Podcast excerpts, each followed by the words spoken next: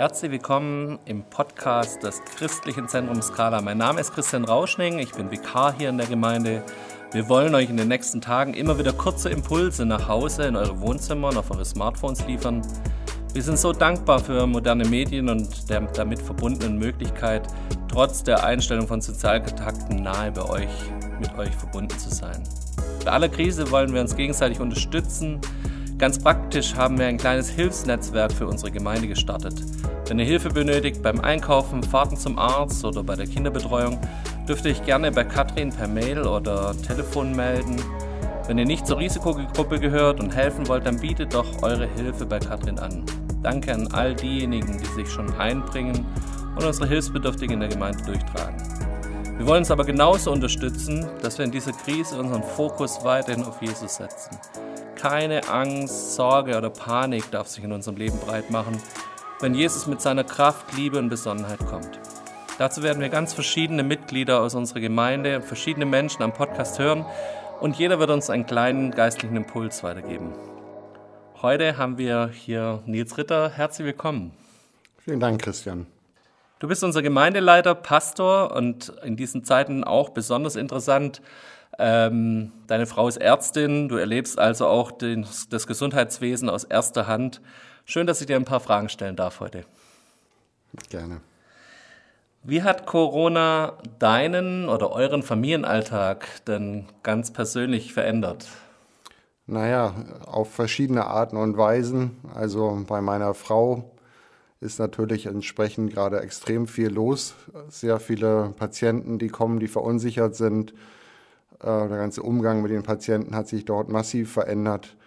Aber der restliche Teil meiner Familie, da hat sich auch deutlich was verändert. Meine jüngste Tochter, die eigentlich jetzt im Studium wäre, hat jetzt vier Wochen frei und eigentlich nichts zu tun, muss sich jetzt neu überlegen, was sie eigentlich machen soll.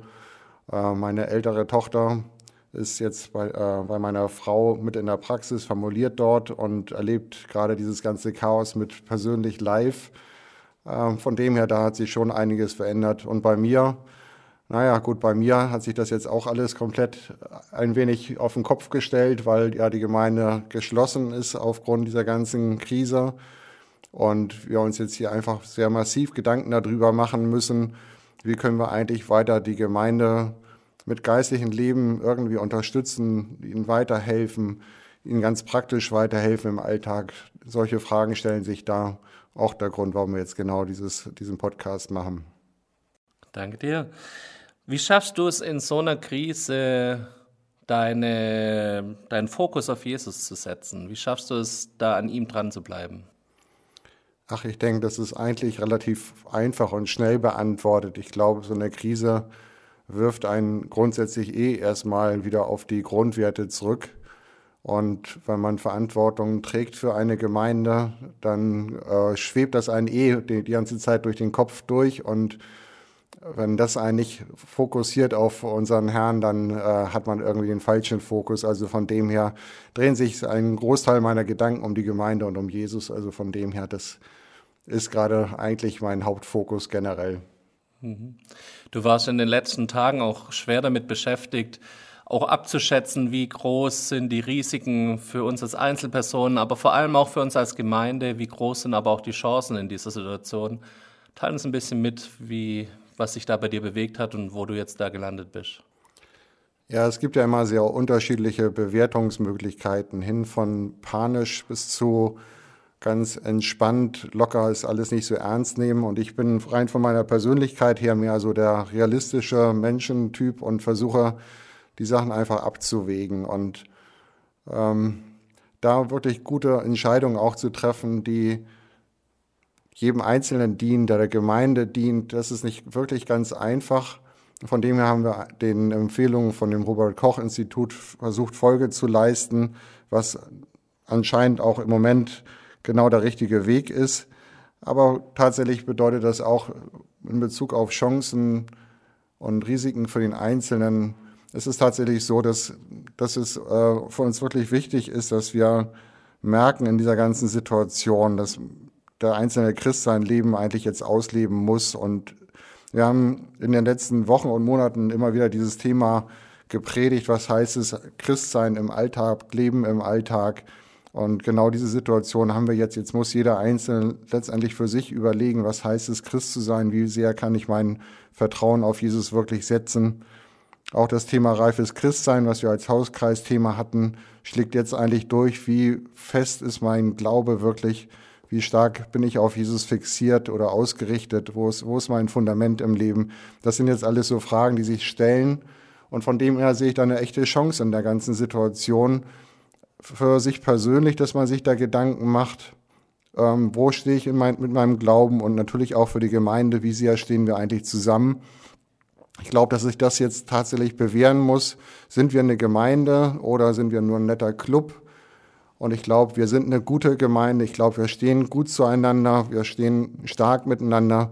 Das erlebe ich jetzt auch ganz akut im Alltag, wie die Leute äh, sich füreinander interessieren, anrufen und versuchen zu helfen. Da bin ich total begeistert, wie das und was da tatsächlich schon am Laufen ist.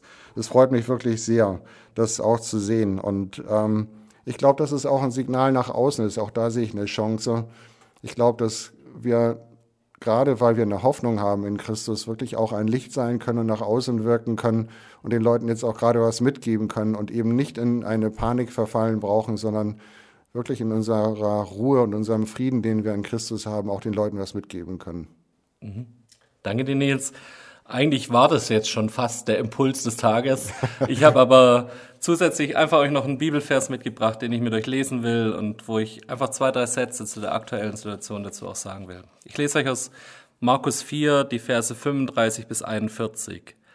Am Tag jenes Abends sagte Jesus zu seinen Jüngern, wir wollen ans andere Ufer fahren. Sie schickten die Leute nach Hause, nahmen ihn, so wie er war, im Boot mit. Einige andere Boote fuhren Jesus nach. Plötzlich brach ein schwerer Sturm los, so dass die Wellen ins Boot schlugen und es mit Wasser voll lief.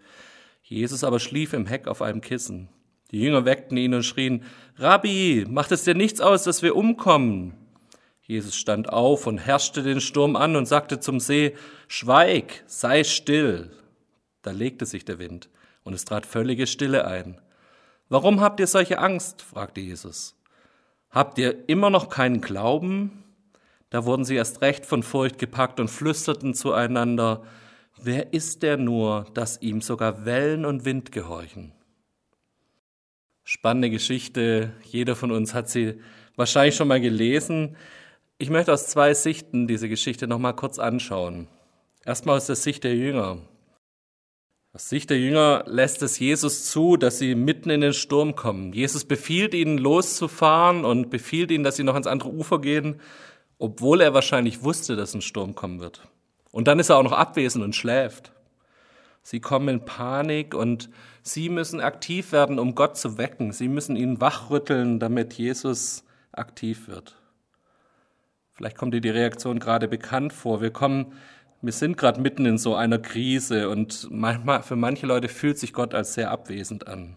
Panik versucht uns zu dominieren und es kommt zu Hamsterkäufen und ähnlichen Überreaktionen. Aber lasst uns die zweite Sicht auf die Geschichte angucken, auf Jesus. Jesus, der Herr über Wind und Wellen, so wird in der Guten Nachricht Bibel dieses Kapitel überschrieben wundert sich über den Unglauben und wundert sich über die Angst seiner Jünger. Wo kommen so unterschiedliche Reaktionen her? Ich glaube, es kommt von dem veränderten Fokus. Die Jünger, die auf die Umstände sehen, die sich dem Ganzen hilflos gegenüber sehen, und Jesus, der seine Augen auf den Vater richtet, der seine Augen auf den richtet, der alles geschaffen hat, der alles in der Hand hat. Der Vater in all seiner Vollmacht hilft uns frei zu werden von Angst, indem wir ihm begegnen. Er hat alles im Griff, er meint es gut mit uns und mit mir und er will uns segnen. Er ist mit mir im Boot und ist mir besonders in Krisen nahe. Er spricht zum Sturm und es wird ruhig. Diesen Blick und Fokus lässt uns, dieser Blick lässt uns ruhig werden und lässt uns sogar schlafen mitten im Sturm. Das wünsche ich uns als Gemeinde, dass wir Menschen sind, die Ruhe verbreiten, die Zuversicht verbreiten, so wie Nils es gesagt hat, auch Hoffnung verbreiten, Salz und Licht sein, zu sein in dieser Zeit. Das wünsche ich euch und das wünsche ich uns, dass wir diesen Blick auf den Vater immer wieder bewahren können, der uns da Ruhe und Frieden bringt mitten im Sturm. Herzlichen Dank, dass ihr zugehört habt. Wir wollen diese Podcasts immer in der gleichen Art enden. Wir wollen mit einem kurzen Segensgebet enden und ich habe euch nachher noch einen Vers des Tages, der euch begleiten darf über den Tag. Nils, darf ich dich bitten, dass du uns den Segen sprichst? Jesus, ich danke dir dafür, dass du der bist, der wirklich unsere Zuflucht und unsere Kraft, dass du das bist, Herr. Es ist so, dass wenn die Sonne scheint, und dass wirklich das Leben einfach ist, dann ist es kein Problem, das zu sagen. Aber gerade in solchen Situationen, in denen wir jetzt gerade stehen, sieht das nochmal alles ganz anders aus. Aber du hast gesagt, dass wir in der Welt Angst haben, aber dass du bei uns bist, gerade in solchen Situationen und dass wir einfach dir vertrauen dürfen und das wollen wir tun, Herr. Wir wollen wirklich unser Herz dir anvertrauen, unser Leben dir anvertrauen und wissen, dass du uns hindurchführst dass du uns stärkst und mit uns bist. Dafür danken wir dafür, Herr. Danken dir dafür, dass du uns begleitest, Tag für Tag. Amen. Amen. Ich würde mich freuen, wenn ihr morgen wieder auf den verschiedenen Kanälen, ob das jetzt Spotify, Apple, iTunes oder unsere Homepage ist, dass ihr einfach schaut. Wir wollen jeden Tag versuchen, einen kleinen Impuls euch weiterzugeben. Es wäre schön, wenn ihr euch das anhört, wenn ihr es teilt und bewerbt in der Gemeinde. Einen letzten Vers für euch für den heutigen Tag aus Johannes 16, Vers 33. Ich habe euch das alles gesagt, damit ihr in mir Frieden habt. In der Welt werdet ihr hart bedrängt, doch ihr braucht euch nicht zu fürchten. Ich habe die Welt besiegt. Gottes Segen euch und liebe Grüße aus der Skala.